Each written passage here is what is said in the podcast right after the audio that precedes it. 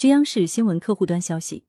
长沙望城区四十三岁的农民任亮花十八万买回一台目前国内领先的植保机，觉得功能太少，又花二十七万进行二十余项升级。改造后的新机器造型犹如变形金刚，一天能耕八亩地，还能干播种、覆膜、施肥、打桩等十多种农活。